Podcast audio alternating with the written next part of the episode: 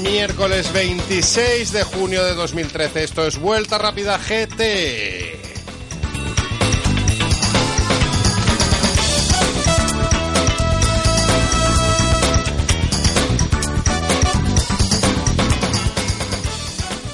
Bueno, ya estamos aquí una semana más. eh, seguro que nos echasteis en falta la semana pasada. No es imputable a nosotros, fue un pequeño lío que hubo.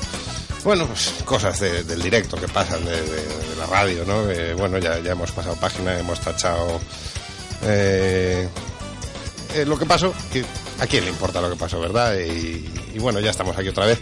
Hoy os vamos a compensar con un programón, porque hoy lo que tenemos es un programón.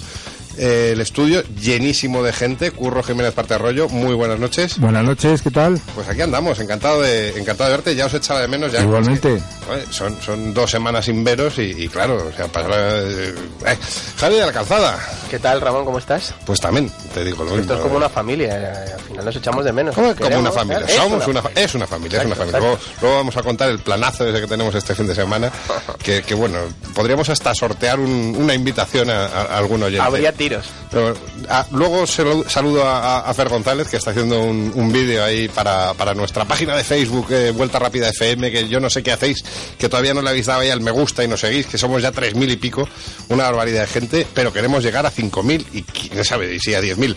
Antonio Boto, muy buenas. ¿Qué tal, Ramón? Te veo muy bien de aspecto, muy morenito y deseoso de em- empezar de nuevo. Pero si nos vimos el sábado pasado en el Ah, Rally en el Sprint. Rally Sprint, no, no, Eh, pero- Rally Sprint, para decirlo correctamente, Segundo Rally Sprint Santa María de la Alameda. eso es, que quedasteis como. Quedamos eh, segundos de clase, terceros de históricos y vigésimo segundo en la general. Y con- con 39 que acabaron. Y con treinta y tantos grados que había allí en calorazo y con, con oye, el- la ropa interior esta ignífuga, el mono. Pero Yo quiero presumir, yo tengo un mono muy, muy, muy, Muy chulo, bueno muy chulo. Y no paso calor. Es, muy fino además, sí. Es muy fino, es de fibra de carbono, entonces no, no pasas calor. Fíjate. Bueno, y quien nos habla, eh, Ramón Biosca, eh, que además la semana pasada no, no, no habría estado yo en el control porque me, me requerían en, el control. En, en- sí, en el control de este programa, en la dirección. En el control está Sergio de la Fuente, a quien saludo afectuosamente. Hola Sergio, ¿qué tal? Gracias por estar ahí. Y nos iba a haber dirigido el programa a Carlos Barazal, que luego le tendremos. Pero bueno, ya, ya está. Hoy tenemos un pedazo de invitado de, primera categoría. Los más viejos del lugar, entre los que nos incluimos eh, los, parte del equipo de Vuelta Rápida, le recordamos con una chaqueta de, de Renault, eh, siendo el, el ingeniero de, de Renault Sport en la época de, de aquí nuestro Antonio Boto, con, con Carlos Sainz, con el primero el Tour de Cors, luego con el Maxi. Pero eh, a día de hoy, Hermenegildo Bailos es el director técnico de la Real Federación Española de Automovilismo, ¿verdad? Muy buenas noches. Hola, buenas noches, Ramón. Muchas gracias por, por estar aquí. Oye, en- hemos puesto en Twitter eh, el tema de que, de que ibas a estar hoy aquí y la gente ha empezado a, a preguntar y hay, hay cosas en buen tono y otras no tanto, pero yo creo que te vamos a hacer todas las preguntas y luego ya contestarás tú lo que te dé la gana y nosotros también pondremos lo que nos dé la gana en el, en el programa. A mí me parece estupendo que la gente discrepe y que se anime con las llamadas. Fenomenal. Pues si quieres, eh, si os parece bien, eh, empezamos un poquito a, a hablar para, no sé, para, para entrar un poco en materia, que conozcas un poco el programa, te hacemos un par de preguntas y luego eh, seguimos con la actualidad de Motorsport y luego ya seguiremos más adelante con la, con la tertulia. O sea, la primera en la frente. Aquí dice uno de nuestros seguidores, mm, ¿cuál es el próximo campeonato que se va a cargar la federación? Pues hombre, esos son puntos de vista que de los que no participo porque realmente en la federación, desde el punto de vista técnico por lo menos, desde el departamento técnico, lo que intentamos por todos los medios de verdad y ponemos mucho entusiasmo en ello es en no cargarnos, no solamente no cargárnoslo, sino que, que vaya para, la- para adelante, ¿no? Mm, Bueno, hay opiniones para todos los gustos. Pero, ¿y, y, por qué crees que sale ahí eh, esa, mm, ese cabreo con, con, con el organismo federativo? Con el organismo federativo no lo sé. En este caso concreto yo creo que sí sé por dónde va la cosa. Eh, había El año pasado mm, estaban los Porches, que ganaban casi todo, y de hecho en los dos últimos años han ganado eh, los dos campeonatos de España que había. Y este año, pues lo que estamos intentando, sin tocarles prácticamente el, pel- el pelo de la ropa, a los Porches digo, eh, estamos intentando igualar fuerzas entre tres categorías diferentes de vehículos. Hemos dejado entrar un World Rally Car, que es un privilegio tener en un campeonato, sino que se lo pregunten a, a todo el público que va a, la- a los tramos y desde la cuneta los ve pasar. Y, y entonces lo que hemos intentado es, por todos los medios y con toda nuestra buena voluntad y nuestro hacer, que será bueno o malo, pero lo hemos intentado, el, como digo, igualar fuerzas para que haya una pequeña diferencia entre todos y solamente dependa del piloto y de las características de los tramos. Bueno, aquí hay otro, a ver, mm, así al azar. Es- Esta, esta primera pregunta la hacía un, un fiel oyente del programa, Rally Car Enfurecidos, que bueno, eh, te- te re- tú Twitter no tienes, ¿no? No, Ay, qué pena, porque Pero- de, de verdad, el amigo World Rally Car Enfurecido tiene, tiene gracia. bueno, estaría y- encantado de, y- de charlar con sí, él. sí, sí, sí, sí, y, y seguro que os llevaríais bien. Luego, mira, Juan Carlos Santos pregunta que qué solución le ves al Nacional de Históricos. Pues es que es una solución difícil por una razón. Eh, los coches eh, que, que se permite correr hay que cumplir con un compromiso un poco de mantener las características de la época y sin embargo a- hacer que coches algo más modernos y con con eh, cuestiones mecánicas que, que se por ejemplo las direcciones eléctricas y cosas más de esta época que no se llevaban entonces pero que para las personas que lo llevan estos coches pues personas en general eh, pues eh, mayores que necesitan ayudas a la conducción y otras cosas. Entonces, el mantener ese equilibrio lo está intentando hacer la Comisión de Clásicos. Es un grupo de trabajo en la que están representados la federación es mínima la, su representación, sobre todo son los los pilotos y organizadores de los de los rallies, entre ellos se, se están haciendo el campeonato. El, el futuro, pues, hombre, es que en este momento la competición está muy muy complicada por la, la situación económica, ¿no? Y entonces el comprarse un coche histórico, prepararle bien, sin que se salga de, del- de lo- las bases de la época, pues es, es complicado y es caro. Y entonces Claro. yo creo que... Y luego se rompen, claro, un coche clásico se rompe más que otros. Y yo creo que esas dos cosas juntas hacen que, que la participación esté en, en baja. Yo hoy, hoy precisamente en una revista especializada de clásicos veía pues un anuncio de un Stratos, no sé hasta qué punto sería pata negra, que estaban pidiendo, no sé si eran 200.000 euros por, por el Stratos. Barat, barato me parece para lo que es un Stratos, ¿no, Antonio? Hombre, yo quiero recalcar un tema que ha hablado de Mene. El, el tema de los históricos no son para nada baratos. ¿Me explico? Un Porsche bueno actualmente está en torno a 150.000 euros Claro. a la hora de comprar. Un 037, 600.000 euros. Claro, y, que luego, se dice, la- y luego y- piezas. y luego y- piezas, mantenimiento, etcétera, etcétera, etcétera. Y estas piezas son, no son fáciles Claro, es que de, nos de ponemos, conseguir. nos ponemos en precios más altos que Rally Car. Ah, no, no, no, sin duda. Ahora mismo, por ejemplo, un coche histórico muy potente, muy potente, está vale más caro que un Rally Car, ¿eh? Seguramente. Otra cosa es correr un campeonato del mundo, que evidentemente por la, la infraestructura que tienes que, que- que concentrar eh, se hace mucho más caro. Pero los coches históricos no son para nada baratos. Luego aquí también pregunta, por ejemplo, eh, José Montero, a raíz también, yo- todas las preguntas giran alrededor de, de- de- de la reglamentación. Obviamente es, es- es casi tu, tu negociado. Eh, un reglamento como Dios manda cuando lo habrá hecho antes de empezar la temporada y que no beneficie a nadie. Yo este que no beneficia a nadie, me imagino por, que, por dónde van los tiros y tú también. Eh, Bueno, pues eso es buena señal, pienso yo. Porque si parece que no beneficia a nadie, pues es que está muy repartida la suerte. Digo yo. Lo que hemos en- intentado, de verdad, es primero crear dos campeonatos de España, que yo no sé si se sabe eh, suficientemente.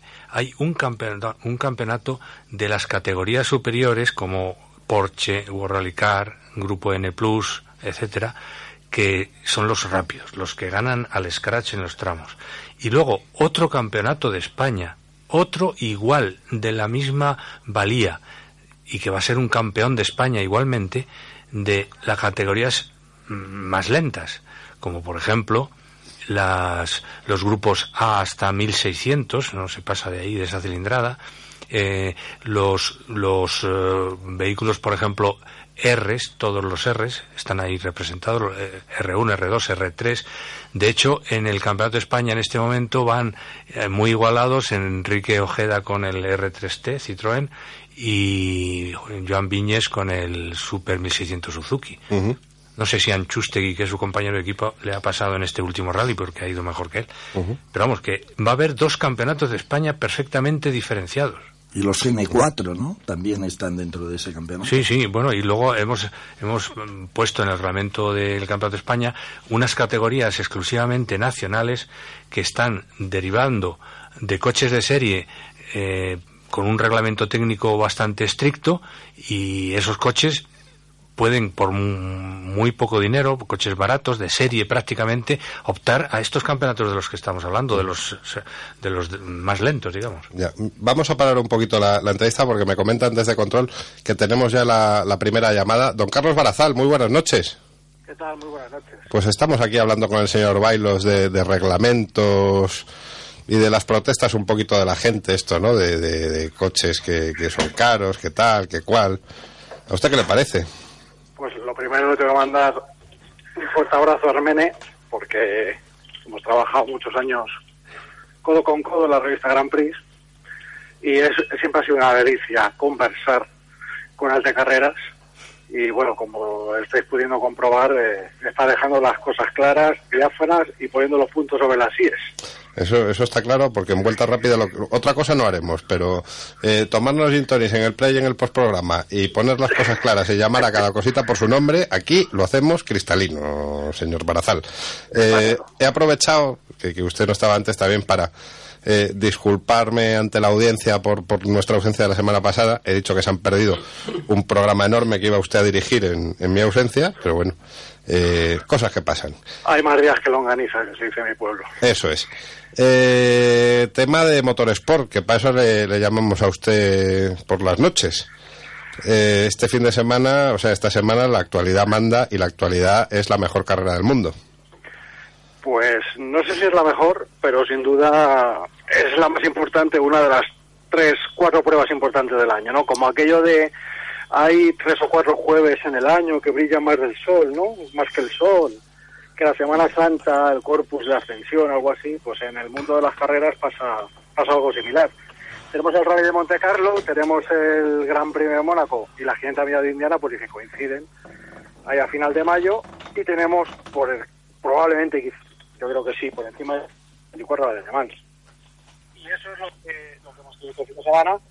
Y además, aprovechando que está, que está Armene, pues creo que habría que comentar, por supuesto, sin el mínimo ánimo morboso y, siempre intentando buscar una explicación a lo que en el fondo es una fatalidad, pues perdimos a, a un mundo de las carreras, a un piloto que, era, era multicategoría, como Alan Simonsen. Y yo no sé, Hermene, ya según van pasando las horas, el, tiempo, parece que, bueno, no se sabía muy bien qué había ocurrido, pero al ver las fotos, no sé si has podido verlas, del golpe que se pega contra Cuadrarrail con ese árbol detrás, parece que, ese árbol ahí no está muy bien colocado, ¿verdad? Y luego, eh, ¿a ti qué te parece esta polémica que que mucha gente, bueno, el mismo Javi de la Calzada lo, ha puesto en, su blog, del cual recomiendo vivamente su lectura. Muchas gracias, Ramón. Y, hoy, pues, eh, habla de, la polémica esta, de se, debería haber parado, eh, se debería haber Aston Martin retirado. Eh. ¿Tú pues mira, yo, primero, hay, tres, hay tres corrientes, por decirlo así. Una que abogaba por parar la carrera, cosa que entiendo que no, no se debe de hacer. Creo que todos, todos cuando nos ponemos un casco, sea para correr de copiloto en un rally regional sin mayor pretensión, cuando te vas con los amigos a correr en car, cualquier cosa, en el momento que te pones un casco, somos o debemos de ser conscientes del riesgo que tenemos, del riesgo que corremos. A partir de ahí, yo jamás pararía una carrera, estamos hablando de, algo como esto, una cosa, va a ser hoy por hoy, afortunadamente, un hecho aislado, ¿eh? jamás pararía una carrera. Segundo, la retirada del equipo, yo creo que sí. Eh, ahí sí que abogo un poco más por ello. Pero más que nada, ya no es un problema de que la familia, y ahí estoy, ahí estoy con Javier. ¿eh? Creo que, vamos, no, no voy a, a incidir en lo que ha escrito Javier, mejor que la gente vaya a su blog y lo lea, que Eso es. es mejor que si se lo cuento yo.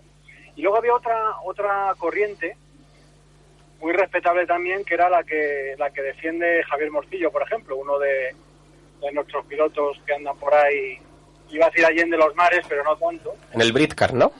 Sí, y, y él defendía que, que Porsche ha perdido la, había perdido la oportunidad de escoltar al Aston Martin ganador para como homenaje a Simonsen. Eh, a ver, hasta cierto punto veo ese punto romántico que me gusta mucho, pero claro, estamos hablando que aunque el equipo Aston Martin lo compusieran cinco coches y unos estuvieran en la categoría GT Pro y los otros en la GTAM, en la que corría Alan Simonsen era la GTAM, con lo cual no le encuentro ese punto de dejar ganar al Aston Martin de GT Pro y, además, ¿qué sentido tiene después de que los demás pilotos han estado jugando la vida durante 23 horas y 40 minutos más? ¿Qué sentido tiene al final eh, dejar ganar al Aston Martin y escoltarle y demás? Insisto, desde el punto de vista romántico me parece una maravilla, pero se me escapa algo, ¿no? Entonces creo que las tres, las tres eh, opciones son muy respetables, pero yo tiro más por la de Javier. En cualquier caso, lo que hizo Aston Martin me parece tan respetable como las demás, que seguir en carrera e intentar brindarle la victoria, que al final no pudieron conseguir. Ujú. Oye, una cosa, Carlos. eh, pilotos españoles, los tres. ¿Qué, te pareció? Eh, ¿qué, qué- qué hay que comentar? Pues vamos a ver. Eh, tuvo la mala suerte de que sufrieron un problema en su coche, un pinchazo, le retrasó y además le retrasó también cuando el coche número uno tuvo un problema con, o bien la parte híbrida o algo en el eje trasero, pero no sé si lo llegaron a informar bien, pero un problema que le, que le hizo perder vueltas.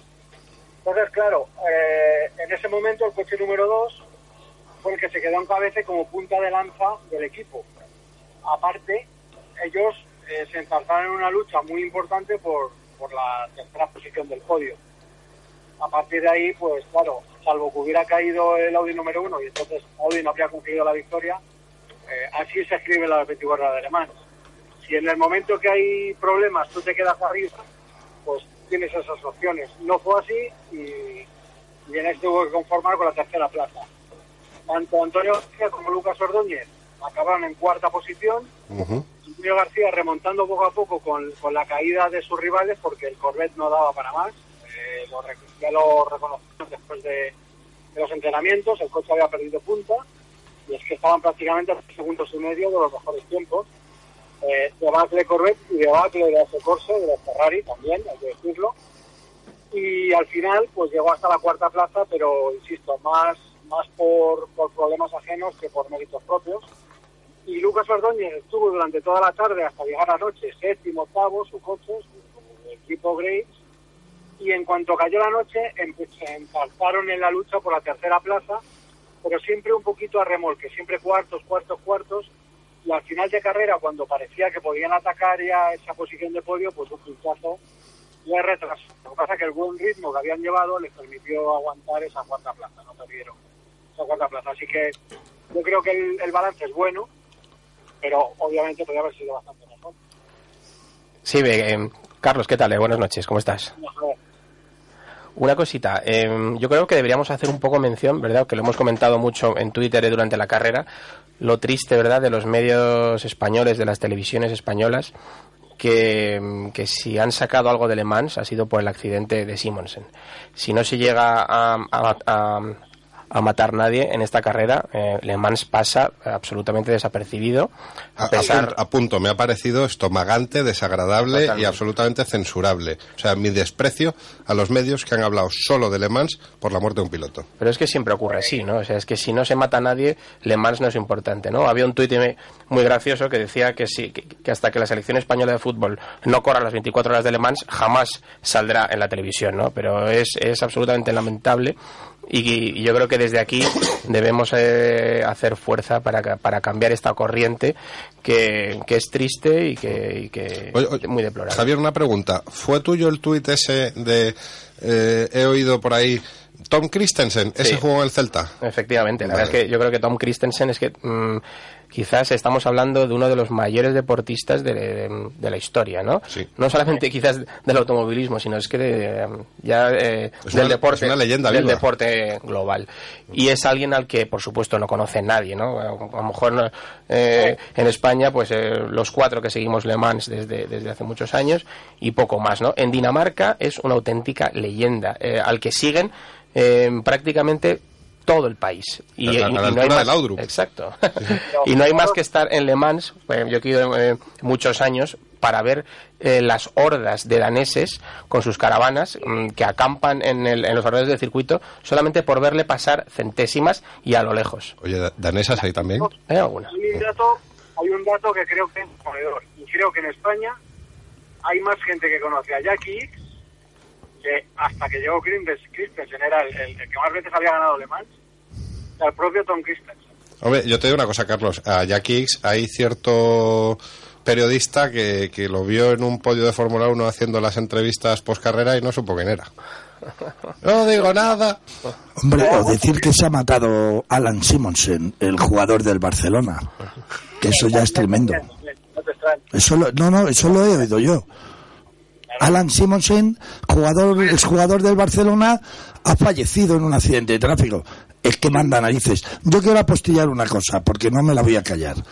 Mucho de la decadencia del automovilismo español, mucha responsabilidad la tiene la prensa dedicada al automovilismo. Léanse los medios, léanse los medios escritos, excepto Vuelta Rápida. Antonio, pensé que ibas a decir la federación y entonces ya la liábamos. No, pero vamos a ver, no, no, no. Es que mucha gente eh, criticamos estamentos de, de- desde el punto de vista de da, la federación, el uno, Maroto, la moto, los organizadores.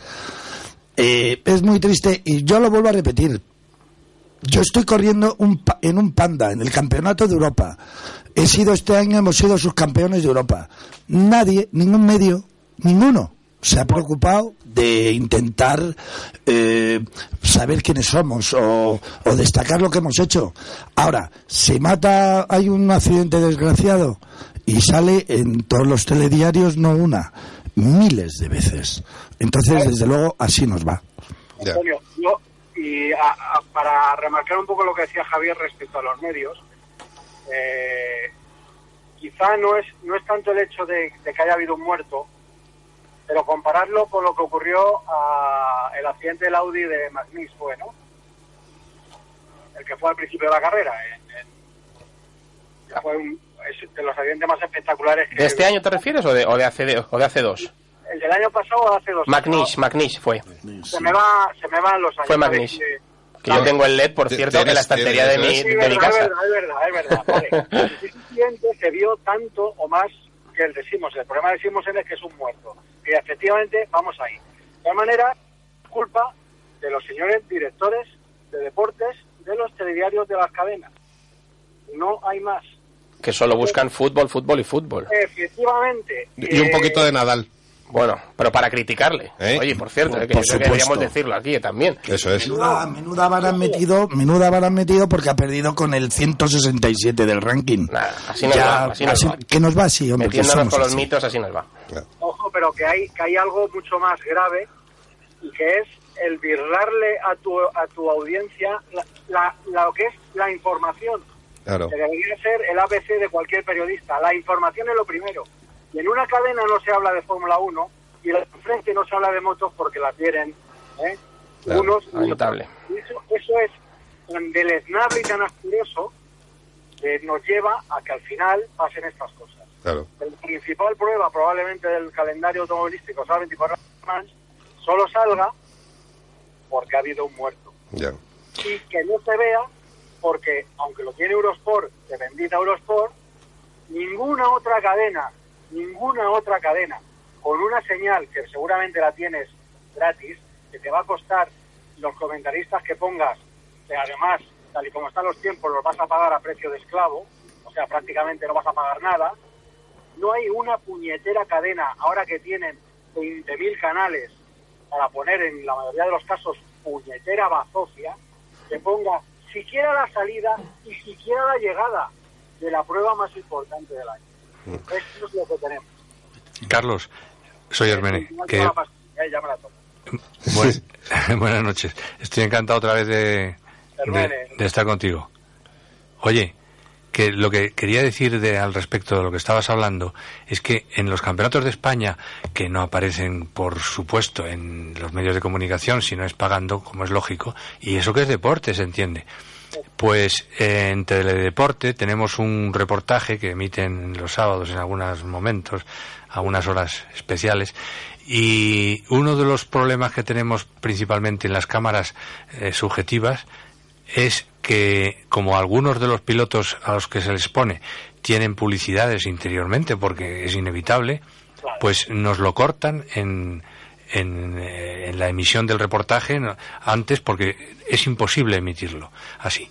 Entonces, digo yo, basta que haya un, un accidente grave en, un, en una prueba de tercer orden autonómica o de lo, de lo que sea para que inmediatamente aparezcan en, en la página de deportes, no de, De no sucesos. no de sucesos. Fíjate, fíjate el detalle de lo que estás diciendo. Resulta que una de las cosas que siempre es más difícil en un rally es que tenemos un tramo en España, los tramos medios del Campeonato de España andarán por los 12 kilómetros de media. Sí, por ahí. Cubrir ese, ese tramo con cámaras es carísimo. Y estas cámaras subjetivas que ya tienen una calidad no, no solo aceptable, sino más que buena, con lo cual ese problema de tener cámaras en todo el tramo te lo evitan, porque con tener dos, dos cámaras autónomas en dos sitios donde coges una buena, tienes buena visibilidad para ver unos cuantos metros, con, bajo las eh, cámaras subjetivas y tienes para esos resúmenes lo que tú dices. Entonces llega y hay que cortar porque se ve no sé qué, no sé cuántas. Pero ¿cuándo vamos a aprender? O sea, es que yo les tenía a los responsables de las cadenas, en este caso de cualquiera, viendo las cámaras on board de la NASCAR, mismo de la NASCAR. Pero si es que vivimos las marcas, si es que a más marcas se vean en la tele, más van a querer decir, ay, yo quiero salir ahí en el salpicadero. Pero es que estamos tontos o qué. Claro. Bueno, pues eh, est- estando como están las cosas, cortamos la imagen para que no se vea la publicidad de ello que sí. Es que, es que de verdad, yo es lo que digo siempre, la guillotina es oxidatos, de verdad. Carlos, tómate la pastilla, hombre, hace falta. Que, que luego se lía y aquí lo que no queremos son líos. Bueno, sí, o- o- Claro sí, sí. sí, lo es Aquí queremos guerra. También, también es verdad. Eh, Carlos, ¿algún otro apunte antes de dejarte con tus múltiples obligaciones? Pues la verdad es que, que, una, más que, ha unas 24 horas tensas y sobre todo porque ha llovido a mala leche, por decirlo así, y también la, gran cantidad de, de safety car que, y además es algo que creo que el ACO tiene que trabajar porque no es de recibo el primer safety car de la carrera por el desgraciado accidente de Simonsen ya partiera los GT en, en dos grupos y se quedaran prácticamente con, con- con tres minutos de diferencia entre ellos. ¿no? Tiene que trabajar el ACO el tema del safety para que no haya esas injusticias. Eh, señor Barazal, pues muchas gracias por su siempre acertada colaboración y nos vemos el sábado en el evento que Vuelta Rápida está preparando. Perfecto. Eh, Javier, un fuerte abrazo. Antonio también y Herménez, de verdad, me alegro un montón de haber podido cruzar unas palabras contigo. A ver si coincidimos otro día y seguimos esas largas conversaciones que teníamos que eran enriquecedoras ante todo. Encantado. Carlos, cuando quieras. Gracias, Carlos. Gracias. Pues Hasta luego, bien. Adiós, Carlos. Ahora vamos, si os parece, con un poquito de música y continuamos hablando con Hermenegildo Bailos.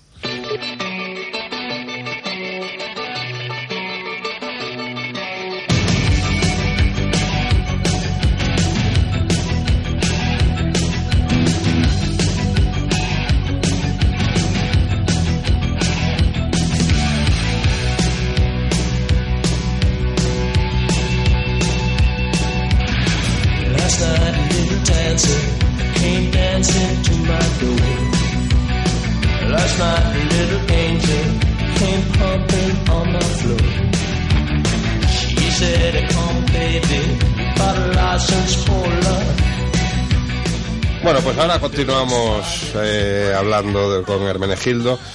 Eh, a raíz de esto que estábamos hablando ahora, del tema de, la cultura en la prensa automovilística y tal, eh, ¿tú qué crees desde, desde un puesto como el tuyo, desde la federación, con tantos años en las carreras como llevas? Porque ¿Cuántos años llevas en las carreras? Pues mira, el, el primer campeonato lo ganamos en el año 81, me parece que fue, ¿no? Fíjate. Antonio.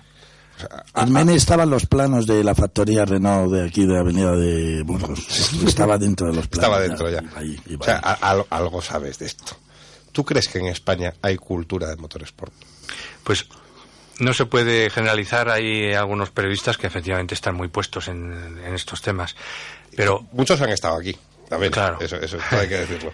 Pero el problema yo creo que es que en este momento eh, la gente en general, no digo de los periodistas, pero en muchos medios, no se informan suficientemente si es que verdaderamente siguen campeonatos, no digo el campeonato de rally de asfalto, por ejemplo, de España, sino otros, pues eh, no se no profundizan en los temas y entonces sus opiniones pues no, no están suficientemente garantizadas para el público.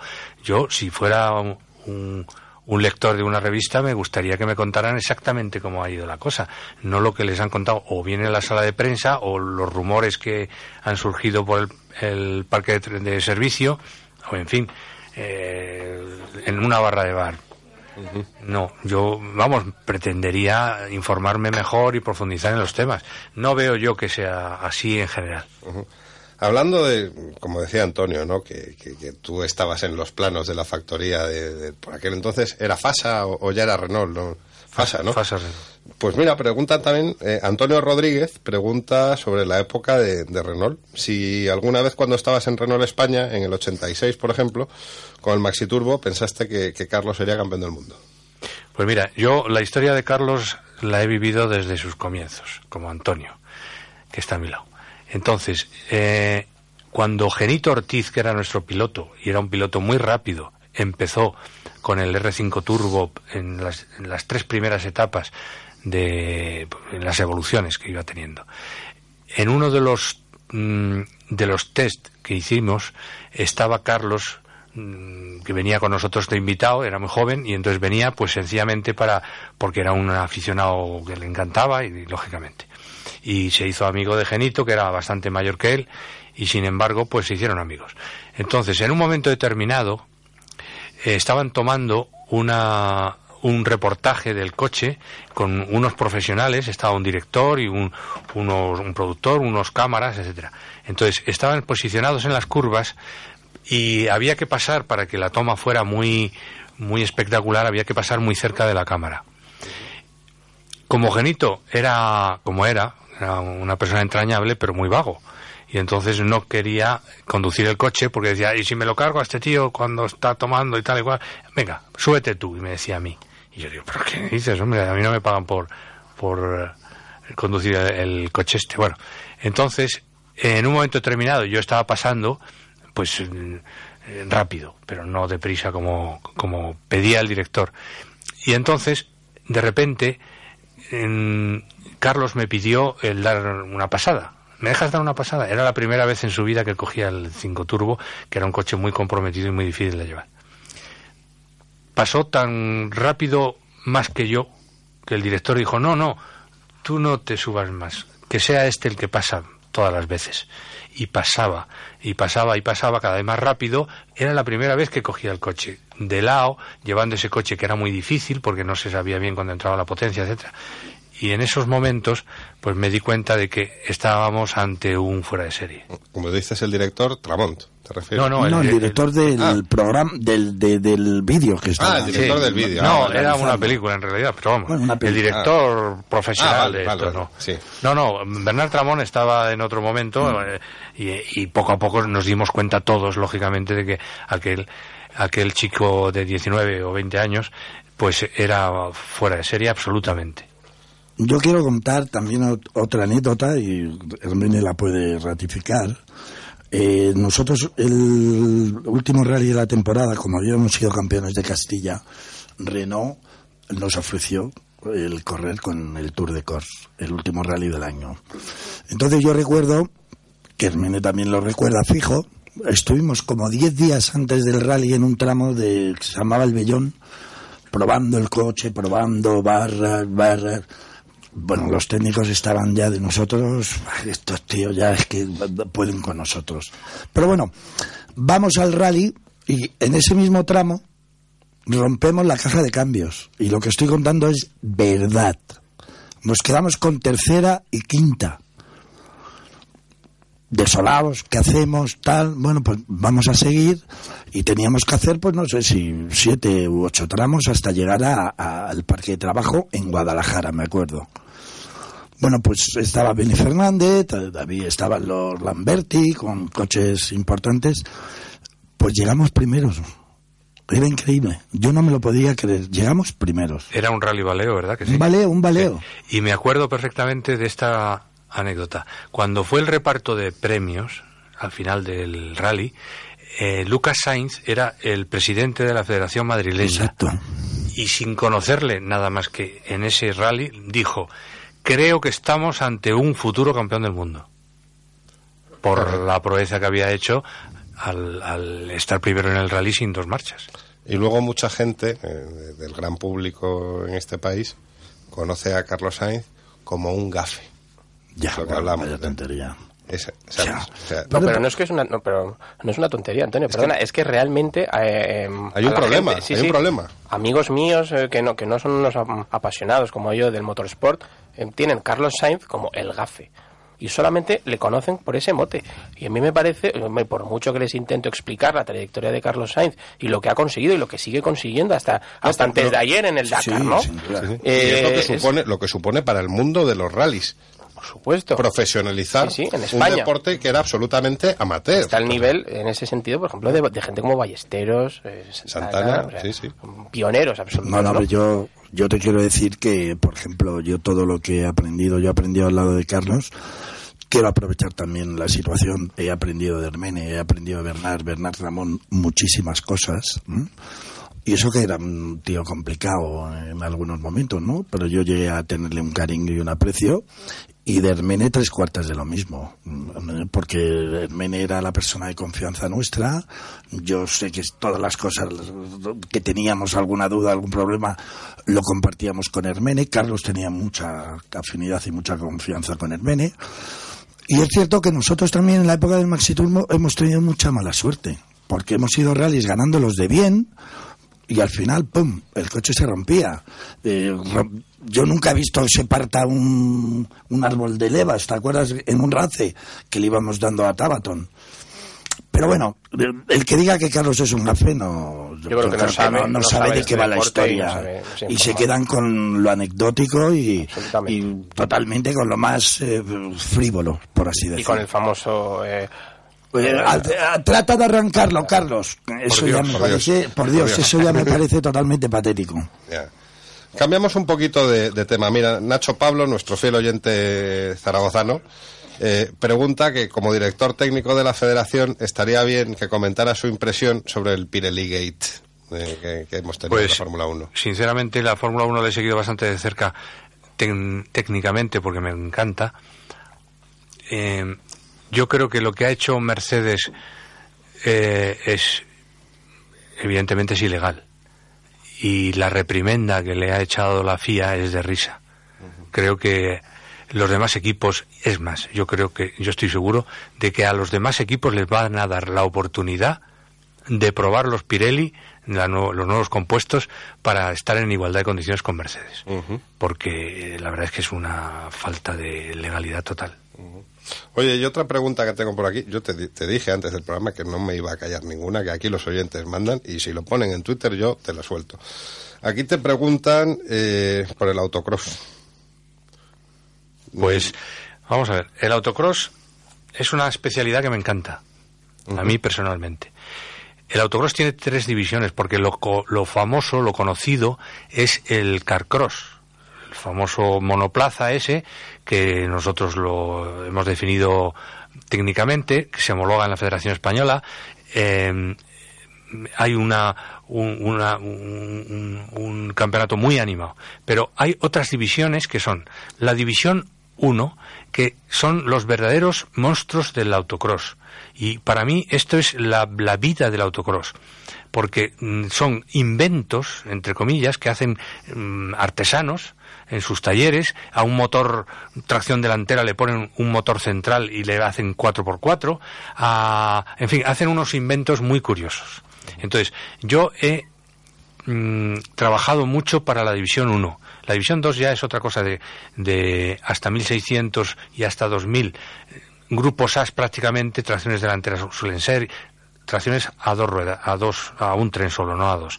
Bueno, pero en la división 1, repito, yo he trabajado mucho porque he querido hacer eh, algunas categorías dentro de la división 1 para que la gente se animara, porque estos monstruos que incluso hay de más de 500 caballos, motores centrales, como digo, tal, se rompen muchísimo porque son muy artesanos. Y entonces yo creía que con una cilindrada pequeña, motor, eh, chasis tubulares, no mm, bichos de 1.200 kilos, sino, sino mm, cilindradas pequeñas de motores de moto de 1.000 centímetros cúbicos con unas estructuras tubulares y pesando muy, mm, muy poco, 650, 700 kilos, que con una relación pues, peso-potencia bastante favorable, podrían estar con los, los, los pesadotes estos. Pero es que realmente en este momento, como son coches caros, es la, división que, no hay coches, hay cuatro, cinco, seis. Es una pena verdadera porque es una maravilla verlos como, como andan y como, como se fabrican y todo. Entonces, yo creo que esto es una cuestión momentánea de la de la situación económica, pero que esto tiene que cambiar necesariamente y yo confío muchísimo en el autocross y, me encanta. Pues mira, eh, Fátima Cambón, que era quien hacía la pregunta, eh, Hermenegildo Bailos sí sabe lo que es el autocross y además eh, le encanta. Oye, y yo quería preguntarte, porque aquí siempre en este programa tenemos la, eterna discusión, ¿no? De los rallies de ahora, los rallies de antes. Tú que has vivido todos, ¿con qué te quedas? Yo con los de antes, evidentemente. Primero, porque eran grupo B los coches más espectaculares, no los más rápidos de paso por curva, pero sí los más espectaculares que han habido nunca eh, a lo largo de la historia de los rallies, eso es evidente, y todos los aficionados lo saben. Luego, por otra razón, se ha reglamentado tanto, tanto, tanto todas estas cosas, la seguridad a mí me parece muy bien. Eh, la cuestión de los rallies, que ahora, como se sabe, hay un bucle de tres tramos aproximadamente de unos 70 u 80 kilómetros, se llega al parque de servicio, 20 minutos de trabajo, vuelven otra vez los coches a salir, el equipo se queda ahí con esos 20 minutos en los que se matan los mecánicos, desde luego, pero se acaba su trabajo hasta el siguiente bucle y todo para ahí. Antes, no digo que fuera perfecto, pero sí quedaba una animación tremenda. Los equipos seguían a los coches de correr en los tramos de enlace y les esperaban y, lo, normal, si no había un problema muy, muy grande, había asistencia al principio y al final de casi todos los tramos. Es decir, algún rally hice yo en aquellos coches que se llaman de asistencia rápida. Claro. Bueno, había de asistencia rápida que me, estos estos Antonio y Carlos me lo me lo metían a mí para que, le, siguiera, le siguiera de mala manera y, pero de todas maneras esos a lo mejor eran peligrosos. Pero es que las asistencias se hacían en pleno campo al llegar al principio del tramo. Había un coche de asistencia y al final del tramo se recogía el coche, se le reparaba si se podía la, la, la avería, si es que venía, y se le cambiaban las ruedas para el siguiente tramo. Eso tenía un aliciente entre el público, entre yo comprendo que a lo mejor en estos momentos no se puede hacer por la circulación y tal, pero los rallies ahora son mucho más descafeinados, no tiene nada que ver. No transmiten tanto los, coches. Oye, y una cosa, eh, sé que es polémica, lo hemos hablado antes, pero no quería dejarte escapar vivo. ¿Hablamos de bridas? Sí, perfectamente. ¿Qué pasa con las bridas? Pues mira, la brida es sencillamente muy fácil de explicar. Es un estrechamiento de un determinado diámetro que, se, que lo hacemos nosotros, lo producimos lo reglamentamos para que el coche no sea capaz de admitir todo el aire que sería posible y entonces eh, esto limitar la potencia a lo que nosotros queremos más o menos porque está muy establecido ya qué medida tiene que llevar un coche para que dé tal o cual potencia en función de la cilindrada, y así igualarlos. Se hace, por supuesto, en todos los campeonatos del mundo, de todos los países y de España, claro. Ya. Eh, Javier, querías Sí, tú... yo quiero preguntarte, Hermenegildo, ya que estás aquí, eh, que hablas eh, que lo que te- realmente a ti te gustaba en los campeonatos de antes. ¿Qué opinas del campeonato virtual de- eh, que organiza también la federación Sí. y que es eh, tan de ahora, no Sí. tan de antes? Sí, yo mm, he llegado tarde a todo eso, ¿verdad? es una pena porque me encantaría. Creo que los programas que hay de, de mm, para hacer las carreras son increíbles. Los simuladores son increíbles porque es que cualquier retoque de suspensiones o de del setup del coche, pues lo notan en, en- en- en cómo se comporta en curva. Creo que es precioso. Y desde luego como se ha visto perfectamente con Lucas Ordóñez, es muy formativo para que el automovilismo normal pues llegue a, a los chicos. Oye, una cosa, eh, ahora que hablabais de, de simuladores, de formativo, comentaba eh, Antonio el otro día cuando surgió la posibilidad de que vinieras al programa, esta empresa que tienes tú de cursos, eh, cuéntanos un poco. Bueno, yo también se, se viene a vender el producto, hombre. Venga, vende, vende, que luego me llevo yo la comisión.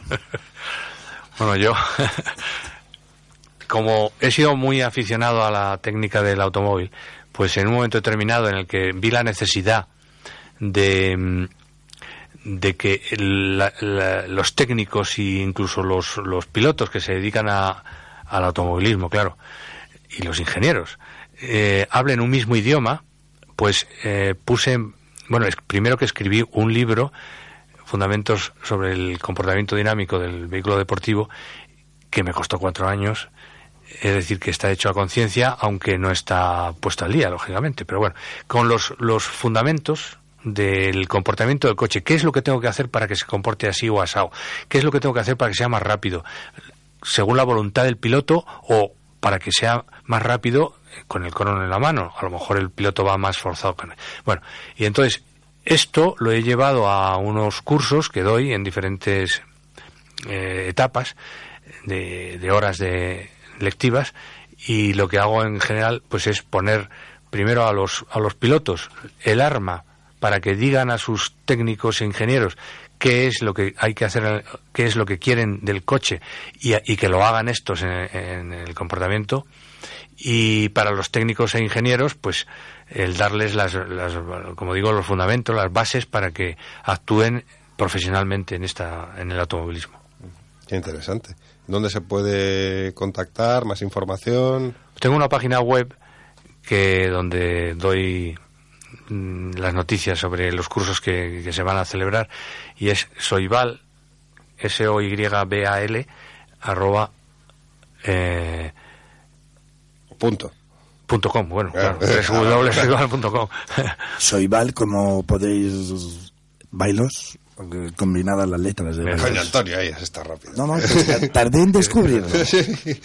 Eh, Hermenegildo, eh, muchas gracias por, por tu tiempo, por, por venir aquí a, a vernos, a, a echar el ratito con nosotros de- del Pues- martes. Estás, esta es tu casa, o sea, cuando quieras, ya, ya, ya nos conoces. Eh, Antonio es, eh, eh, aparte ya de, de uno más del programa, ya es a- amigo eh, nuestro. Y, y- Gracias. y aquí, a ver, a ver, ¿qué Pues yo estoy encantado de estar con vosotros y cuando me necesitéis o cualquier aclaración o información que, que queráis, estoy encantadísimo de venir. Muchas gracias por haberlo, por haberme invitado. Pues eh, si os parece, eh, vamos a poner un poquito de música y seguimos con el programa, que como siempre se nos va a quedar corto una semana más. Dentro música.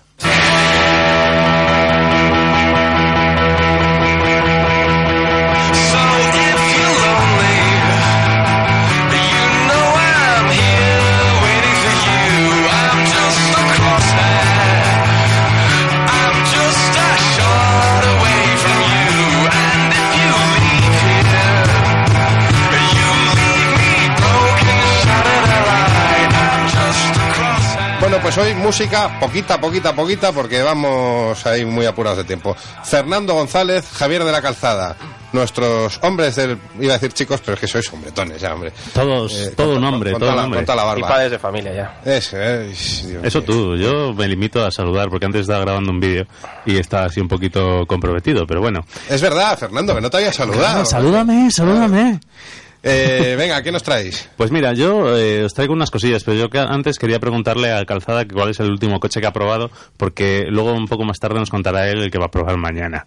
Bueno, pues eh, la semana pasada estuve en Portugal eh, probando el nuevo C4 Picasso, que bueno, como he escrito ya, es un, no es un coche que me, que me enamore 100%, tampoco es un coche que nunca, que me compraría, ¿no? Porque no, no está dentro de, de, de- de- de los cánones, ¿no? Que, que para mí son, son, son eh, esenciales en un automóvil, pero sí que he de reconocer que en esta última generación es un coche que cambia muchísimo, muchísimo. Ya no tiene ese aspecto de coche aburrido, de coche para padre, ¿no? Esto como, como, como, como llamamos, ¿no? Sino que em, tiene un, un, un diseño bastante moderno, ha cambiado por, eh, tanto por delante como por detrás y luego lleva una tecnología ah, impresionante. Pero antes de entrar en la, en la tecnología, Javier, yo quisiese eh, en un principio decir las cosas buenas que tiene este C4 y van un poco en la línea que tú dices. Una estéticamente se ha mm, rehecho totalmente, ha jugado muy bien con ese doble rayador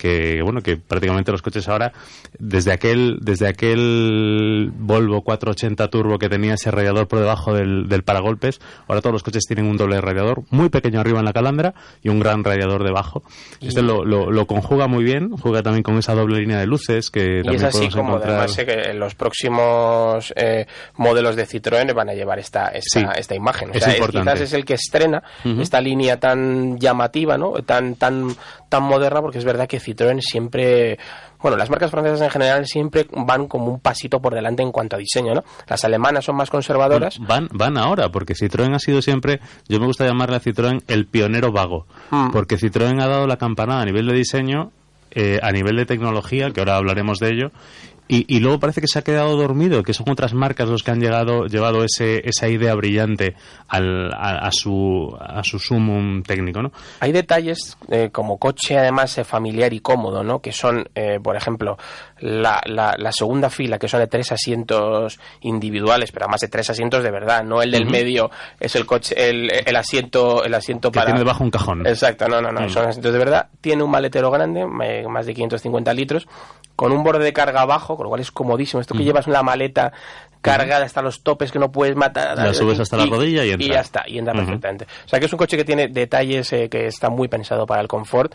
Y oye, eh, enhorabuena a, a Citroën porque en ese sentido ha hecho un coche mm, con un aspecto compacto, visto desde fuera, pero que por dentro es todavía más grande que el anterior, que era como muy mazacote Ujú. Muy cuadradote, muy mazacote, pues este es más redondo, es un diseño mucho más agradecido y que encima eh, y que encima eh, las cotas, las cotas interiores son, son más grandes. Vale, pero ahora vamos a darle un poquito de cera. Tecnología. ¿Cómo te gusta, eh? A mí me Gusta gusta, cera, eh. me gusta, porque creo que ya sabes que nos vamos conociendo, todos los coches tienen un punto fuerte y un punto débil, y creo que hay que hablar de los dos. Y en este caso, eh, yo no sé si esa carga tecnológica que mete Citroën a sus, a sus coches es un punto débil o fuerte. Hombre, mm, yo te digo que si, por ejemplo, alguien que no está muy puesto en, en- en última tecnología eh, entra dentro del nuevo C4 Picasso y quiere ya eh, de, de- de golpe y porrazo eh, conectar Bluetooth, conectar radio, conectar navegador, conectar tal, no, o sea, no va a poder. Necesita un periodo de adaptación. Eh, que no sé cada uno el tiempo que le llevará, pero yo me, que me he subido en eh, todos los coches que se han estrenado en los últimos 10 años en España, eh, te aseguro que a mí me costó un poquito, ¿no? Tiene una pantalla enorme de 12 pulgadas. En la parte de arriba, otra un poquito más pequeño, en la pequeña, en la parte más, en la parte quizás eh, a la altura del, del, del, del cambio, y bueno, la pantalla grande, pues es como, es como, vamos, es, es más- es como un iPad, ¿no? Es más grande que un iPad, ¿no? Pero no nos engañemos, Javier. O sea, una pantalla de 12 pulgadas. O sea, yo tengo en la cocina una de 21 y tampoco es ninguna cosa. Te vas a cualquier tienda de tuning y te ponen un Sí, pantallón no, de igual exacto, pero en un coche no es habitual tampoco, Claro, ¿no? no es habitual, Que pero no, que- no le hace bueno. Y encima que las hace bueno. funciones, bueno, pues es un- tiene un velocímetro gigante, un tacómetro descomunal, un indicador de gasolina también... No se- me gusta esa palabra a mí, eh, tacómetro. El tacómetro, es verdad que es bonito. Eh, se utiliza poco, ¿verdad? Sí. Sí, y sobre todo Yo cuando prefiero decir tacómetro. CH, ta- tachímetro, que mola mucho más. El cambio en H. eh. Hablando de cambios, eh, estrena este coche el nuevo cambio robotizado E ETG6 y dices, ¿cambio de doble embrague? No es un cambio de doble embrague, es un cambio pilotado, un cambio manual pilotado, un cambio manual sin embrague. No sé, pero yo te aseguro que Citroën eh, lo ha tenido muy fácil para mejorar el anterior, El cambio automático, ¿eh? porque era el del C3 o sea, era- cualquier era coche de PSA, cualquier eh, con este cambio automático, o sea, era una auténtica tortura en los cabezazos que te dabas cada vez que el coche cambiaba el solo de marcha, ¿no? Con lo cual es absolutamente imprescindible y yo así lo recomiendo un cambio manual en el Citroën que va fantástico. Bueno, pues oye, de todas formas, eh, hemos hablado mucho de lo que tiene, tiene ese, ese eh, sistema de alerta, de cambio de El carril. cambio de carril que al final son cosas que, que estrenó ya Citroën con el C5 Sí, hace unos años. Que son- El- es muy vistoso, es tecnología Sí, muy claro que vistosa. sí. Pero a mí casi me En importa... este caso cambia, es distinto porque en los anteriores coches es un, un golpecito que te da en el asiento, ¿no? En, eh, o en- si te has pasado de izquierda a derecha, pero en este caso es un... Qué susto, ¿no? O sea, ¿Eh? qué susto que el te culete, el culete que te da. Sí, pues no, en este caso, en lugar de ser el culete, es en el, es el, es el cinturón que te da dos tirones, sí, bastante secos, que te has dado, vamos, que te das cuenta inmediatamente que no has accionado el intermitente para cambiar. Y otra cosa que tiene, que lo puse em, inmediatamente en Twitter, ¿no? Y que siempre lo he puesto, ¿no? Cuando lo estrenó Ford, es el, el, el sistema de aparcamiento eh, Autónomo. autónomo, ¿no? Yo he puesto, vamos, que el día que un coche tenga que aparcar por mí es que estaré muerto. Ya. Absolutamente. Pero es, es lo que te he comentado, es, es tecnología muy muy vistosa, muy de muy de vender. Le llaman el Tecno Spas, ¿no? Pues no, pues fíjate que Citroën, con lo que ha sido Citroën, eh, el pionero en tracción delantera, con el tracción Avant en 1934. El pionero en suspensión hidroactiva en 1955. Y desde entonces, ¿qué, qué ha pasado? ¿Qué, se, ha, se ha dedicado a meter juguetes en los coches? Porque dices lo que tiene el C4, pero no dices lo que no tiene. No tiene control de presión de neumáticos. No tiene un cambio decente de doble embrague con, levas en el volante. No tiene eh, tecnologías de eficiencia como puede tener Totalmente Mazda, como puede tener Mercedes. Hay, hay mucha gente, hay muchas marcas que están haciendo una, una inversión salvaje en tecnología que no se ve. Bueno, los japoneses mismos en los años 90 tenían tenían coches con eh, aerodinámica activa, con dirección a las cuatro ruedas. y que es tecnología que sí que es verdad que, que- que a día de hoy eh, se tiene que pagar porque no es no, no viene de serie pero que en un futuro en un futuro relativamente próximo sí que vendrán los coches eh, mm, de serie como equipamiento no y eso es algo que que, mm, que siempre se, eh, se dejaba para los coches premium o de clase superior clase S un serie 7 un Audi A8 no Eh, equipaban elementos eh, de seguridad eh, de pago por así decirlo y ahora mismo están en un Megan, en un Clio o en un C. C. Pero Por cierto, que- aprovecho que no, que no, que con la venia del señor director ¿eh? para decir, ah, y ahora que hablamos de Citroën, que Citroën acaba de anunciar que el año que viene otro mito del automovilismo, como Sí. es Sebastián Loeb, va a correr el, el- el- el Campeonato Mundial Mundial de de Turismos. Turismos. Con lo cual que eh, eso es una grandísima noticia. Sí. Grandísima. Sí, y que este fin de semana, además, a Pikes Loeb, Peak, Pikes Pikes Peak, eh, que bueno, eh, no, no la va a emitir ninguna televisión. Pero lo vamos a poder ver en oye, internet. En internet, en la Sí. página de Red Bull, Sí. eh, la- Yo he visto, he visto alguna, algún entrenamiento que han hecho con el, con el Peugeot pequeñito. Lo, lo malo, a ver, tío, que, que, que ya estás faltado. Ya, ya no tiene la gracia de... no es- no. Bueno, pero aún así Yo soy de, de Batanen poniendo la mano así para no- Para quitarse el para sol, quitarse ¿no? el sol. ¿Tú crees que pasara eh, Loeb eh, subiendo Pikes Peak así como eh, con el volante como un taxista así que hace como que, que mueven así la mano en plan valleta? Estoy, estoy convencido y podría jugarme parte del dinero que no tengo eh, en que va a haber guiños al 405 de, de Batanen y a Batanen. Ojo, eh. Particular, ¿eh? Muy bien, me encanta que pasen, dejemos cosas Oye, como hemos dejado esta es la gracia del programa, que pasamos de una cosa a No, otra. no, pero así. ahora entro en la segunda Es que si no parte perdemos el, pruebas. el- el- Claro. ese tema Loeb, que eres básico. Cuéntanos qué coche vas a probar mañana. Bueno, mañana voy a ver el Ghibli, desgraciado. Maserati, Maserati Ghibli, ¿no? Que es un salto de... Póngame dos. Un salto total de... En, en- Un- un para salto- la marca, ¿no? un salto de Maserati hacia un salto atrás. de filosofía, de filosofía, ¿no? Se trata de vender coches, Fernando, no hay, no hay, no hay tu tía y, y si hay que tener un Ghibli, se tiene un Ghibli, que es un coche que es precioso por otra parte. Bueno, pero mucha gente no sabrá por qué estamos poniendo estas caras y estas historias, que es que va a ser un Maserati diésel. Eso, eso, eso- Con todo lo bueno y lo malo que lleva. O sea, eso, vale, que- eso no se puede, eso no hay se que- puede. hay que dar de comer. Pero bueno, efectivamente hay dos marcas que pueden decir que gracias a ellos el, eh, están, están donde están por el diésel, ¿no? Ahora mismo, que son Porsche, Porsche. y Jaguar. Si no fuese por el diésel, posiblemente estas dos marcas no, existirían ahora mismo. Cómprense, señores eh, escuchantes y oyentes, cómprense coches diésel para que las marcas sigan eh, puedan seguir produciendo coches de gasolina. Pero no muchos, ¿eh? Y consulten, consulten, señores amigos oyentes, consúltenos. el blog de calzada, que es, a ver, eh, repítenos de la calzada javierblogspot.com. Bien, Sí, es largo. no, Muy bueno, que yo lo leo. El, cha- el chaval tiene talento. Parece ¿eh? mentira. Tiene, sí, chaval tiene tiene talento. Yo que acabo de empezar en talento. esto, ¿eh? como- Tiene talento. como si hubiese trabajado en cosas No, no, parecidas. de verdad que es un blog muy entretenido, muy entretenido. Bueno, Eh, eh, señor director, ¿me deja usted que le lleve que le lleve de viaje durante cinco minutos? Venga. Pues eh, al señor director y al resto de los escuchantes oyentes les voy a contar un poquito. eh, ya sabéis que hace unas semanas os, eh, os estuve contando ese concurso de elegancia de Villa del Este, que era, pues bueno, una especie como de concentración súper exclusiva en el que se hacía una ostentación salvaje de los mejores y más elegantes modelos de, producción y prototipos de la historia del automóvil. Y ahora, el día 14, del día 12 al 14 de julio, eh, cambiamos un poco de país, nos vamos a, a Inglaterra y en Godwood eh, tenemos el bueno el Festival de la Velocidad, el Festival of Speed.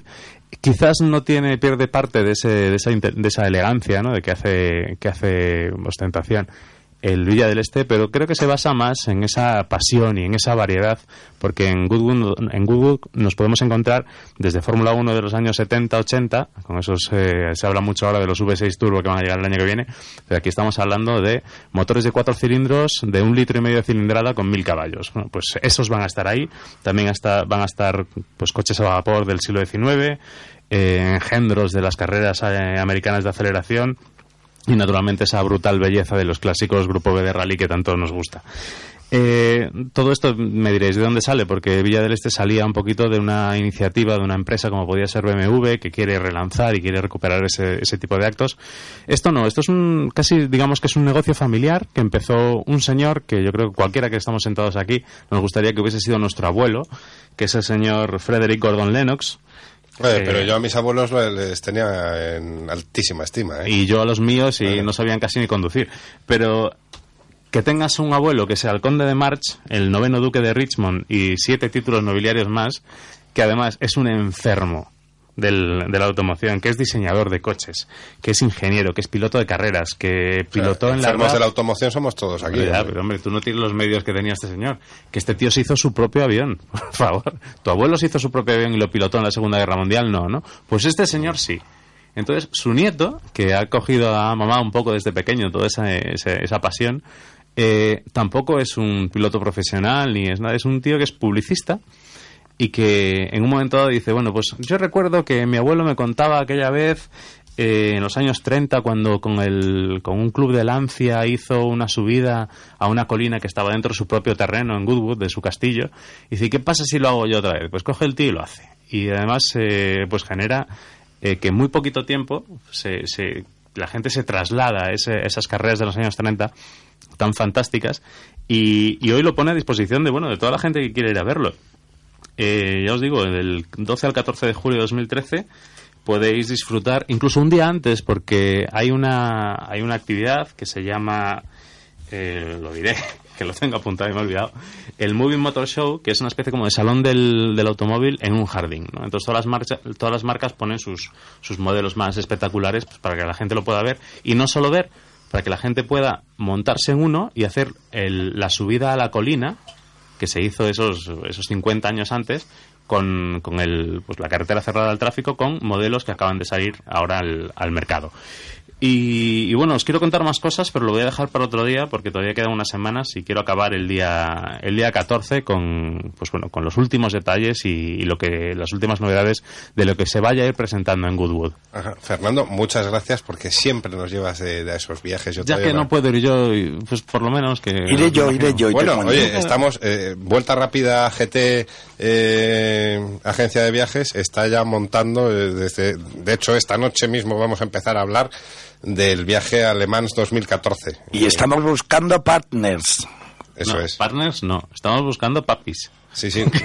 Partners. A ver, suena a ver, muy bien. ¿qué- qué y es antes eso? has dicho subida a la colina y es Klein Hill. Tienes, tienes una marca comercial, tienes una marca comercial y quieres eh, que, que se le dé bombo y, y- y- y- y platillo y de O, todo. o que no le pase como a Citroën hoy, que le hemos puesto un poquito a mitad y mitad. Llámanos, ponte en contacto con nosotros, ahí estás en el, en el Facebook, en el vuelta rápida arroba gestionaradio.com.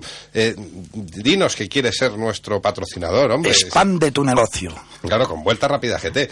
Antonio Boto ya y, y Joaquín Damenes lo han hecho en el Panda y tienen ahí duda, el, sin duda, el sin logotipo de Vuelta Y Rápida. nos va muy bien. Y un segundo más rápido por kilómetro. Eso es, eso es, es una cosa espectacular.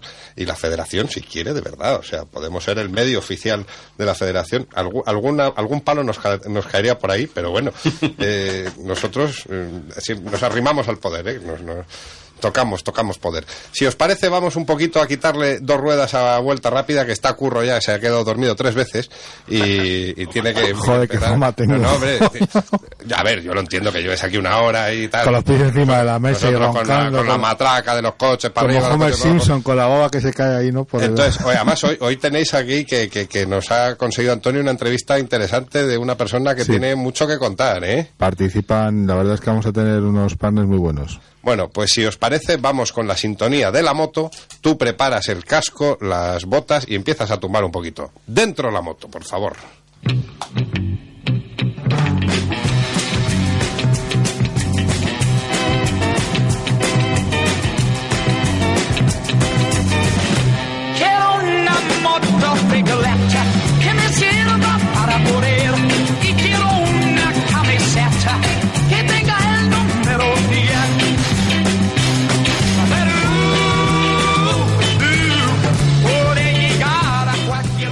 Currito, el de la moto. ¿Qué tal? Muy bien. Bueno, Cuéntanos, pues nada, vam- vamos a decir rápidamente que nos acordamos mucho de, de Alesia Polita por el, el accidente tan tremendo que, que ha tenido y, y lo animada que está. Eh, bueno, como, como todos sabéis, pues ha tenido una, le- una lesión medular seria y de cintura para abajo con, va a tener insen- insensibilidad.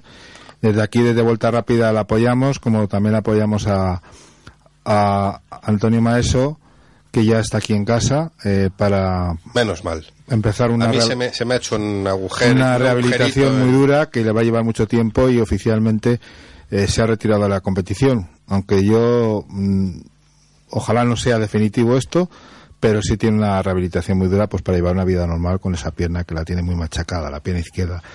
Pero Y- un tío con unos atributos como los de Maeso, seguro que... Sí, nosotros ahí, esperamos que cuando él lo, lo vea adecuado tenerle aquí en, en vuelta rápida. Y luego otro recuerdo pues para otra persona muy querida por la afición, que es Juan Garriga, que ha tenido pues unos problemas de, de, de corazón con dos infartos y, y bueno, con, con una, un futuro, una vida muy complicada y desde aquí deseamos pues todos los viejos aficionados pues que todo vaya mejor para él en todos los sentidos. y mi, mi aplauso, y supongo que estás de acuerdo, hacia su, su gran rival en las carreras, que ahora se ha convertido en su mayor apoyo, que no es otro que... Sí, yo creo que, que Sito Pons eh, hay que quitarse el sombrero con, con todas las críticas que muchas veces ha recibido por parte de, de, de toda la- todo tipo de afición por, por su manera de a lo mejor de, de entender o comportarse en las carreras pero yo creo que todo esto está completamente ensombrecido por el, por la caballerosidad y por el por el, por el, saber estar de Sito en estos momentos con respecto a Juan Garriga. Pues ahora, para, para la entrevista que tenemos en, en el capítulo de Motos de Vuelta Rápida, eh, yo la introduciría pues con, con- con una pincelada nada más, que imagínate, Curro, que, que estás en el, en el circuito de, de Montmeló y de repente suena el móvil y te dicen, oye, Curro, eh, ¿te subirías a, a una MotoGP Bueno, yo eh, sí- a- ahora mismo? Yo sí me subiría, pero haría un completo ridículo, eso sí, me lo pasaría muy bien. No es el caso de nuestro invitado. Javier del Amor, muy buenas noches. Buenas noches, me, me estaba riendo porque estaba escuchando. Bueno, eh, me imagino, no sé si fue exactamente así, pero vamos, reducido a casi el absurdo, fue, fue algo parecido, ¿no? Bueno, fue exactamente lo que tú dices, pero yo eh, pondría la coletilla de que te llamen el sábado una hora antes del crono de la tarde. Ya no el viernes, sino directamente el sábado en el crono de la tarde, no en el de la mañana. ¿En, en algún momento dijiste, ni de- pensaste, ni de coña? O, o- o el sí está, era, per- ya, vamos. No, no, no lo pensé. La verdad es que no lo pensé mucho, porque es una cosa que si la piensas no la haces. Eh, si la piensas bien no la haces. Entonces yo no lo pensé bien y dije que sí. Bueno, eh, y, y- y estabas convencido o tenías alguna idea de que lo ibas a hacer tan bien? Bueno, yo yo tenía claro que me clasificaría. Eso eso lo tenía, de esta parte, eh, lo tenía bastante claro, porque Montmeló es el pasillo de mi casa. Yo yo vivo a, a 40 kilómetros del circuito, entonces eh, he dado muchas vueltas en Montmeló. Entonces tenía claro que me clasificaría. Lo que no tenía claro era lo de coger puntos. De hecho, también hay que decir que, que cogí puntos, pero también porque hubieron muchas caídas y eso pues eh, eh, ayudó a que pueda a que pudiera cuajar una buena actuación. Hola Javier, soy Curro Jiménez Partearroyo. Eh, te quería preguntar, eh, tú cuando llegaste ahí no tenías eh, el mono corporativo, por decirlo de alguna manera. ¿Te dejaron un mono que te cabía bien o...? Exacto. Yo, yo había ido con mi moto de calle como, como un aficionado más y, y entonces claro cuando Raúl Romero, el propietario del equipo Avintia, me, me llamó, de hecho yo curiosamente estaba en su catering cuando él me llamó. Y, y entonces pues claro yo había ido con mi casco y, y mis botas y mis guantes, pero sin el mono, claro, porque iba de turista. Claro. Entonces me pusieron, bueno, empezamos a mirar por el camión y habían varios monos de monos antiguos, bueno, antiguos del año anterior, eh, de varios pilotos y me estuve probando algunos y, as- y encontramos el de David Salom eh, y entonces me iba bastante bien, no iba perfecto, pero iba bastante bien y curiosamente tenía casi todos los patrocinadores del equipo, entonces u- utilizamos ese. Muy bien. Oye, ¿y, un- tú te habías subido alguna vez en, en esta moto? ¿O aunque solo fuera para darte una vueltecita a probarla? ¿O, o fue subirte en una CRT de repente así? eh, Eh, bueno, es, es, es así, pero a medias. Te explico. Eh, yo la FTR de, de MotoGP, Sí. de esta CRT, yo nunca la había cogido, una FTR nunca la había cogido, pero sí que había hecho pruebas con la Suter de CRT en Valencia, eh, junto a Carmelo Morales, y también estuve haciendo de piloto de pruebas eh, para la Inmotec. ¿Os acordáis Sí. de, de una CRT que se hizo con chasis de carbono y demás? Sí, sí, que utilizaron los de los de Avintia. Pues yo estuve con aquella moto eh, haciendo de piloto de pruebas. Un día solo, no, no, no quiere decir que llevara todo un año, ¿eh? solo lo hice un día en Navarra. Entonces, no es que fuera mi primer contacto mm, con esa con ese tipo de motos, pero sí con esa en concreto. ¿Y, y qué es la qué mayor diferencia has encontrado, por, mm, por ejemplo, con una Stock Stream de, del CEP o una moto de mil centímetros cúbicos derivada de la serie de, de calle? ¿Qué es lo que más te ha impresionado? ¿Más, más nos podrías decir a los aficionados un poco de pie? Bueno, pues yo diría que, que la electrónica, ¿vale? Porque la electrónica eh, ha avanzado mucho, entonces eh, es un aspecto que cambia bastante respecto a una moto de calle. Eh, eso sería el- el- la cosa más importante. También decir a la gente, como decías tú, al aficionado de, de a pie, que muchas veces en, en la típica conversación en- entre aficionados yo, yo he escuchado, bueno, es que esas motos lo hacen solo, ¿vale? Siempre decimos que la electrónica lo hace todo y, y esto, ¿no? Entonces yo les diría que es una verdad a medias. ¿Por qué?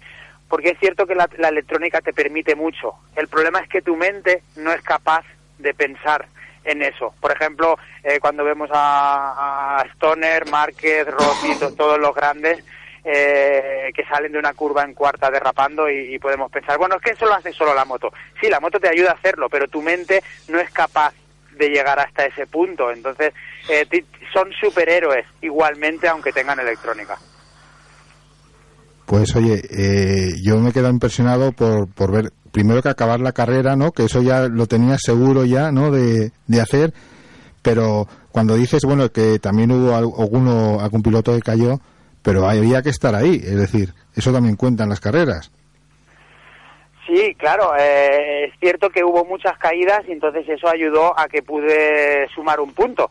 Pero, pero bueno, eh, también hay que pensar que, que las carreras hay que acabarlas y, y aguantar el equilibrio. Entonces, eh, bueno, pues fue, fue una recompensa el poder acabar y, y encima sumar un punto que, que es una cosa, pues, dentro de la curiosidad que estábamos explicando antes, pues ya es como el broche final de, de toda la historia, ¿no? Del cuento feliz, ¿no? Sí, Curro.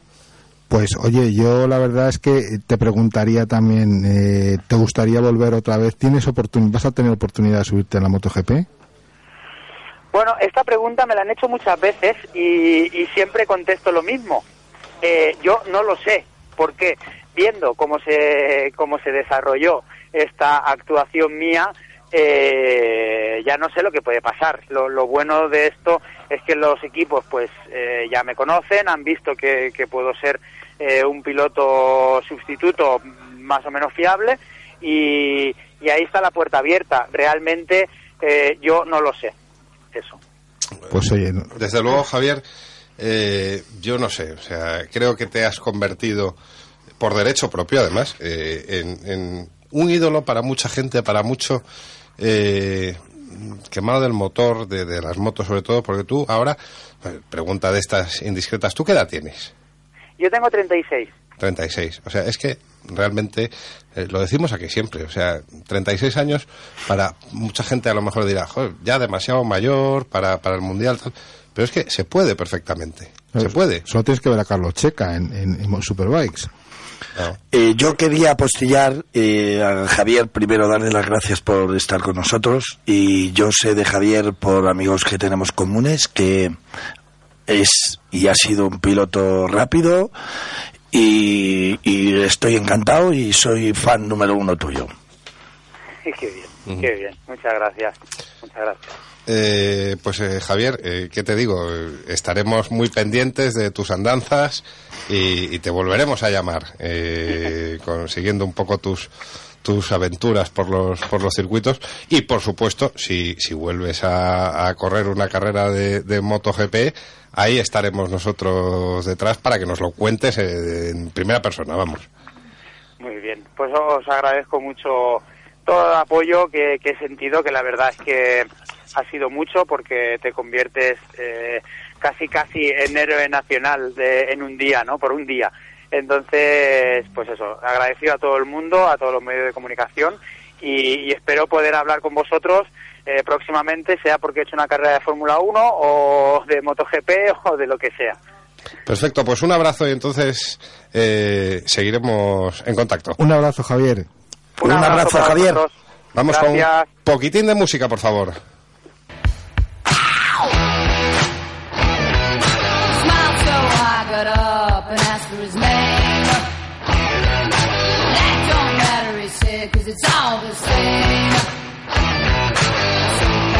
you home where we can be alone? Next we were moving on, he was with me, yeah, me. Next we were moving on,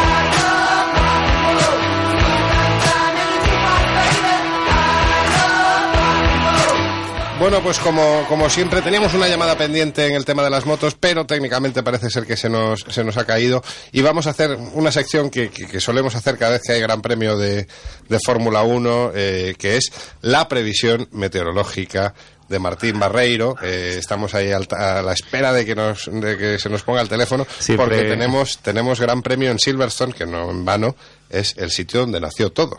Claro. Hay que, hay que cuadrarse cuando se dice la palabra Silverstone para un, un aficionado al, al motorsport, ¿eh? O sea, eh, no es, no es baladí. Y ya además yo, un gran premio en Inglaterra, yo lo quiero con lluvia, yo lo quiero con condiciones meteorológicas eh, cambiantes, Además, complicadas. Fíjate que tenemos un meteorólogo en condiciones, como otros que se ven por ahí, pero en condiciones, y además le, le pedimos que nos haga una, una predicción a muchos días. Eso a es, a eso tres es. y cuatro días. O sea, Eso es es. muy complicado lo que está haciendo. Y últimamente, si lo habéis estado oyendo, ha ido acertando bastante. Sí, la verdad es que es, es curioso. ¿eh? Y ahora me juego algo, mira, estamos intentando conectar con él, pero me juego algo que va a decir que va a llover. ¿Tú crees? Sí, en algún... eh, Hola chicos, en algún momento va a llover. Ya verás. Sí, sí. Hombre, pero si, si, si llueve, eh, el amigo el amigo del señor director eh, puede que esté en lo más alto del cajón, ¿no? Pero no hay ningún problema si el amigo está en lo En más alto del cajón. A ver, Martín Barreiro, buenas noches. ¿Va a llover en Silverstone? Eh, no. ¡Ah! Estábamos aquí diciendo, eh, seguro que en algún momento dice que va a llover, que no, que tal, que sí, que va a llover eh, complicado. eh, No, Sí que se ve que el sábado eh, va a estar eh, más lluvioso, posiblemente el sábado, o más nublado por lo menos. Es posible que incluso pueda llover, pero el domingo la verdad es que eh, tiene pinta de mejorar bastante. Ay. Mm, Se quedará nubladillo, pero sin lluvias. bueno. Fíjate que como está ahora el tema de los neumáticos y la temperatura del asfalto son más o menos sensibles. A mí simplemente si, si, un- si la clasificación se hace con, con nubes y un poquito de fresco y luego la carrera hace solete, me parece bastante interesante ya. Pero tú cómo lo ves así en general? Bueno, yo creo que, el, claro, el problema es que las, las clasificaciones se van a hacer con, con, con algo de, yo creo que de agua. O por Ajá. lo menos es, es probable que algo caiga. O sea que no va a estar perfectamente seco, aunque no aunque no llueva, no caiga tormentón, eh, puede haber condiciones así un poquito cambiantes, muy, británicas. Exactamente, va a estar muy variable. Entonces, el rollo de, de asegurar que está mojada la pista todo el tiempo, yo lo, lo veo complicado. O sea, Ujú. va a estar más bien así, eh, un momento más mojadas, para un rato de llover, se abren claros, porque ahora también hay que tener en cuenta que las temperaturas ya no es el invierno, o sea, que la pista seca muy rápido en cuanto salen los claros, porque las temperaturas bueno, son más o menos elevadas. Entonces, pues eh, yo creo que es, sí, va a estar bastante entretenido porque, claro, va, va a estar bastante dependiente de eso. Yo creo que sí que es cierto que el domingo se ve más estable, se ve más eh, seco. Muy bien, oye, pues Martín, tienes que venir un día, chico, a contarlo, que tú ya... Yo te- ya no me acuerdo te- de la cara de Martín te- Barreiro. Yo sí, porque lo veo en la tele casi todos los días, bueno, todos los fines de semana. Pero lo que sí que es cierto Ah, es que... Es que Antonio Boto está derrapando. Pido disculpas, pido disculpas. Ha sido un lapsus tremendo, pero tengo una alergia horrible, lo siento. Bueno, oye, Martín, que te tienes que venir un día, chico, que aparte de meteorólogo fantástico, eres un aficionado como la copa de un pino al- a esto del motorsport y te queremos tener por aquí un día. Sí, sí, la verdad es que sí. Lo que pasa es que, bueno, con un niño tú ya sabes que esto es todo complicado al final organizarte a lo largo del día para poder... Bueno, seguro que un- algún día puedes hacer un huequillo. Sí, sí, sí, sí. Ma- Os lo prometo, os lo prometí y lo, lo voy a cumplir. Y te lo agradecemos. Martín, un abrazo. Un abrazo para vosotros. Muchas gracias, chao. siempre. Abrazo. Vamos con un poquito de música.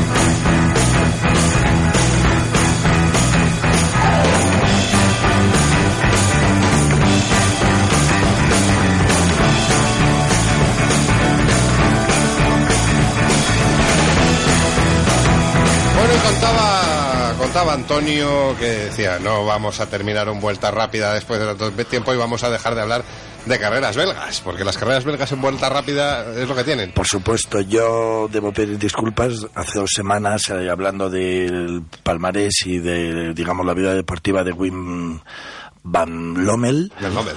eh, decir que, bueno, es el único que logró batir a Martínez Chanche y además con un vehículo un tanto sui generis, es decir, Coche venía... agrícola con una clasificación de grupo, ¿eh? exacto, exacto. Venía de una derivación de un producto agrícola, eh, esas cabezas tractoras que se ven, que llevan como un manillar, pues el tío hizo ahí un invento y logró batir a, en el Gran Premio de, bueno, en el Gran Premio, en el autocross de Belzegen, Está a de Ypres, Strange. eso. Eso está al lado de Ypres. Tiene una calle más muy con unos comercios muy llamativos Sí. que allí suelen ir la gente de Ypres. Hay, hay excursiones De incluso. hecho, yo leí en una entrevista eh, en una revista británica que Yarimari Latvala eh, dice que, que para él uno de sus grandes referentes en el mundo de, de- de la- del autocross, porque a los pilotos nórdicos les encanta el autocross, hasta Solberg, Sí, los sí, hermanos sí, Solberg, y dicen que, que Van Lommel eh, para él fue uno de los referentes a la hora de conducir de lado. Sí, sí, no, no, ha marcado una etapa de lo que se llama el slide driving, Sí. que es ir de lado por todos los sitios. ¿Y qué tío más modesto? ¿Qué tío más modesto que Ah, estuvo sí, aquí en Vuelta Rápida? Tío, un tío muy amigo mío y No, un tío no, muy, muy majo. No abrió la boca y luego, eso sí, después del programa se emborrachó como el que más. Bueno, bueno, bueno, bueno, madre del amor No, hermoso, el como chupaba. Se, se habla siempre, se habla siempre del piloto del pueblo y tal. Sí. Wim Van Lommel eh, tuvo unos inicios muy fastidiados, porque Sí. ya cuando, cuando nació en los arrabales de Amberes, Sí. pues bueno, eh, fue muy difícil que al final consiguiese equipo y patrocinador. Bueno, es un poco lo que, Lo que nos pasa a nosotros. lo que nos pasa a nosotros, Sí. Pero además teniendo en cuenta que él tiene muchísimo más talento, igual que los que estamos aquí. Porque Sí. que me digan, eh, yo eh, emplazo a los oyentes, que me digan alguien que tenga mejor palvanés en subidas de montaña en Bélgica que Wim Van Lommel. Hombre, yo creo O sea, que no no, hay nadie. no existe, no Nadie. existe. Y aparte también tiene otro récord que está en el libro Guinness, que no lo hemos hablado, sí, sí, que se, con una cosechadora se hace siete hectáreas de trigo. Con una con una con una botella de litro de Stella Artois eh, Totalmente. Y un poquito de chocolate belga, que es muy De- bueno. de sí. Correcto. Y el tío, siete hectáreas en hora y, y tres cuartos. el, el chocolate Van Houten Pero la cosechadora va tocada, ¿eh? Ojo. Así. Va muy tocada. El motor está metido ahí. Ahí, ahí, Esto se ahí lo- hay lima. Esto se lo hizo, además, la cosechadora la tocó el equipo que le preparaba los coches a Patrick Snillers. Exacto, y a Wispeler. Y llevaba detrás Exacto, lo de y a Drugman, a. Drugman, exacto. a Robert Drugman, Robert. Drugman, la, la cosechadora patrocinada por Bastos Sí. Y chocolate en como, la la- Loli. la De ca- hecho, como yo- las calliva de, de, de Dier de Radigues y de, es. Bueno, de bueno. Morroy. Yo tengo, yo tengo una cosechadora de, de, de Wim Van Lommel a escala 1.43 en mi colección. Exacto. de- No, no, nuestros escuchantes no, no, no están valorando lo que es la presencia de Win. Vamos a volver a invitarle, vamos a invitarle otro Sin día. duda, yo lo porque pediría. además ahora, ahora da la casualidad que vive en España, Sí, entonces sí. pues pues tiene posibilidad de venir. No me ha comentado que está preparando también la subida a Pikes Peaks. Eh, quizás para el año que viene no, pero para el otro. Sí. Quizá pueda, pueda preparar un poco el, el coche que tiene Pero ahora. va con un histórico, ¿no? Sí. Con sí, un 4L. Sí. Sí. 800 con, un caballos. con un varilla, ¿no? Exacto. Ah, no, es un... No, pero no es en la furgoneta, es el combi. El combi, va. Pero tened en cuenta, si, si Dacia pudo competir en el Pikes Peaks con un Sandero Claro. de 800 caballos, ¿por qué Wim Van Lommel no puede coger y llegar a lo más alto? Obviamente.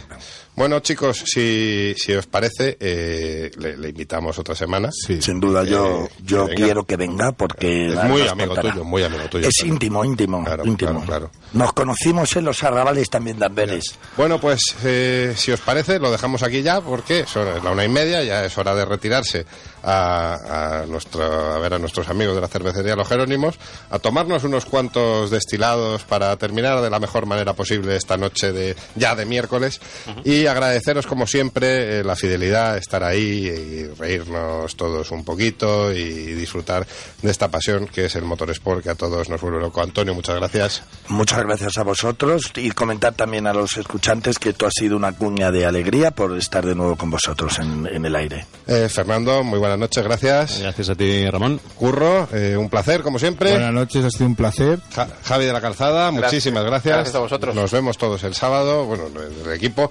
Sergio, muchas gracias a- en Control, lo, lo has hecho fenomenal.